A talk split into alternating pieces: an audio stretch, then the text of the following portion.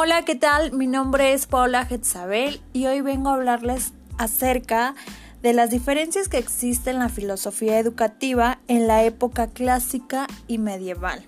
Muy bien, empecemos. Empecemos hablando acerca de la edad antigua, que esta edad inicia con la aparición de la escritura, como ya bien lo sabemos, y llega hasta la caída del Imperio Romano en el siglo V después de Cristo en el año de 476. Ajá. En esa época ya existían las clases sociales. También se dio el desarrollo de ciudades, estados y estas eran gobernadas por reyes o familias aristocráticas. Utilizaban los pictogramas como un medio de comunicación a través de gráficos. La iglesia en esta época eh, hay que recordar que tenía gran, gran influencia tanto en lo político como en lo religioso. El propósito de la educación en esta época para el hombre era perfeccionarlo físicamente eh, con fines de milicia, eh, convertir al hombre en un ciudadano a través de su formación intelectual esto tenía como fin, bueno, pues proteger al Estado.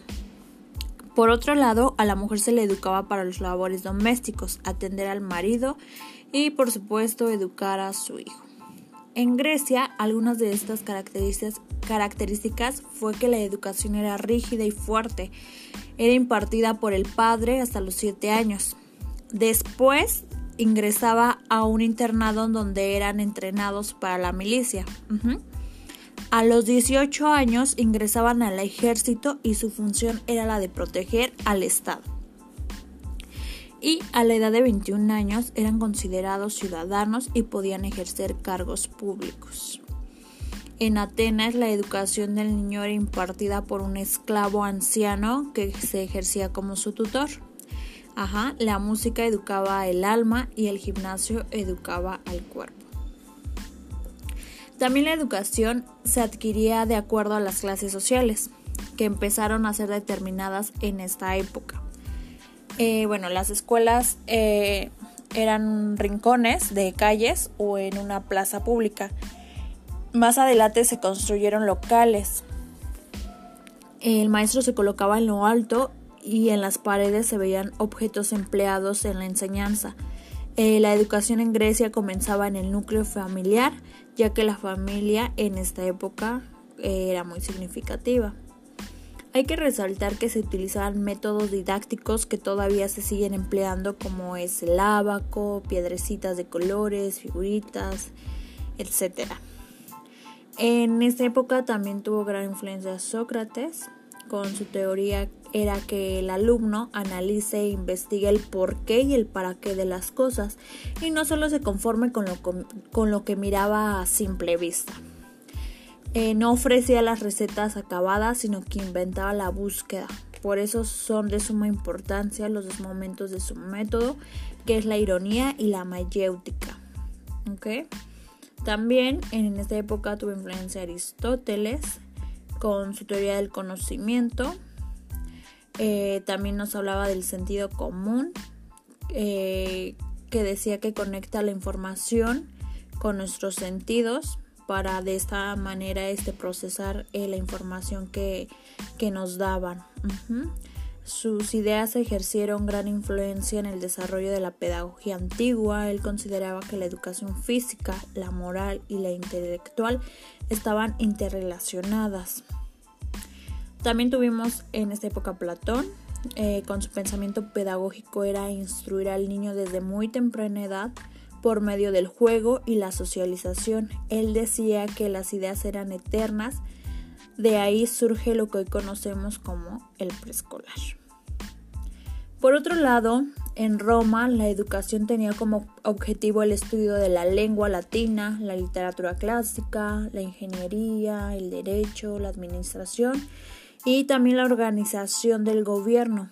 En Roma existían dos escuelas, la elemental y la gramática, las cuales eran privadas. En los elemental estudiaban los plebeyos y en la gramática los hijos de los nobles. Muy bien. Este también tenemos a Egipto, que aquí las enseñanzas se basaban en la moralidad y las conductas correctas, donde se reservaba hasta ese momento solo para los grupos dominantes.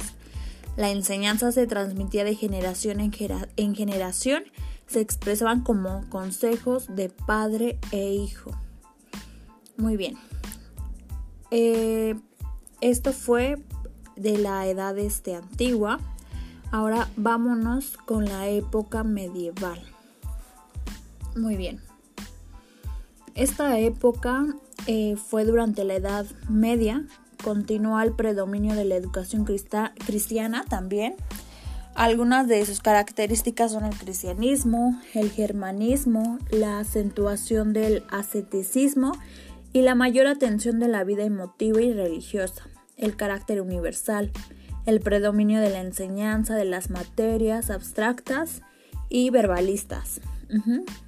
Y aquí también eh, se hizo la aparición del tipo de educación caballeresca. Muy bien, vamos a empezar a platicar un poco sobre la educación monástica y cátedra, ¿ok? Bueno, con la irrupción de los pueblos bárbaros solo quedaban los las débiles escuelas y monasterios de la educación cristiana primitiva. Sin embargo, fueron adquiriendo cada vez mayor desarrollo y riqueza. En los monasterios lo esencial era naturalmente la vida religiosa y, y la cultura educativa.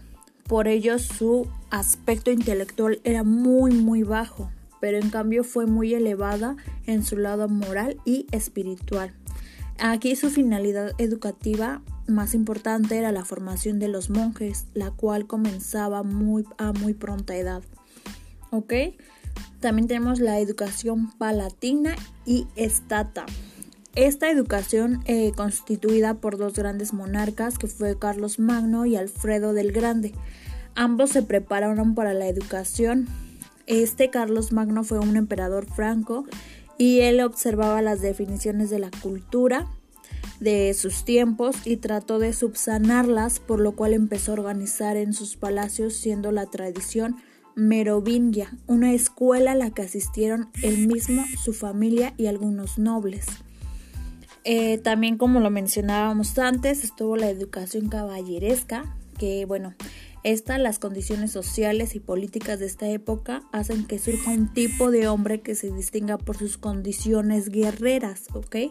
La caballería constituye un tipo de organización coincidente en parte con el feudalismo, por lo que los caballeros se ven libres de los trabajos económicos y pueden, pueden dedicar su vida a otros fines. Pero el principal servicio era pues servirle al Estado. Aquí también tuvimos lo que fue la educación universitaria, que fue el nacimiento de las universidades que ocurrió en el siglo XI estas no han surgido de un modo uniforme, sino espontáneamente y en diversas formas. Se trata de un movimiento de cultura superior y profesional. También tuvimos en esta época medieval que fue la educación germinal y municipal. Eh, bueno, esta tenía un carácter eminentemente profesional, aunque en ella iba incluida una parte de educación general. Esa educación se daba esencialmente en el mismo gremio con o sin escuela. El alumno comenzaba su educación. Eh, para finalizar, también tuvimos la educación de los árabes. Bueno, ellos crearon multitud de escuelas primarias para la enseñanza de la lectura, escritura y versículos. Después este, organizaron una enseñanza superior donde cultivaron la filosofía, las matemáticas y las ciencias. Bueno, para finalizar, eh, podemos ver que, bueno, el contexto histórico de la Edad Antigua lo podemos resumir que, bueno, se da desde la invención de la escritura hasta la caída del Imperio Romano. Aquí surgieron varias este, civilizaciones como egipcia, griega y romana. Y bueno, la época, la, aquí se dieron las diferencias sociales y también eh, la mayoría de las ciencias, artes eh, que actualmente conocemos. Y bueno, aquí este hay que recordar también que la iglesia tuvo una gran influencia. Y por otro lado, para concluir con la época media, pues igual, estuvo influenciada por el cristianismo, surgen este, las universidades, pero recordando que siempre fueron religiosas, ¿no? Fueron eh, impartidas por monjes. Eh, también eh, aquí se hizo la autorización para las escuelas siempre y cuando girara una filosofía cristiana. Bueno, pues espero que les haya servido esta información. De mi parte sería todo, yo me despido.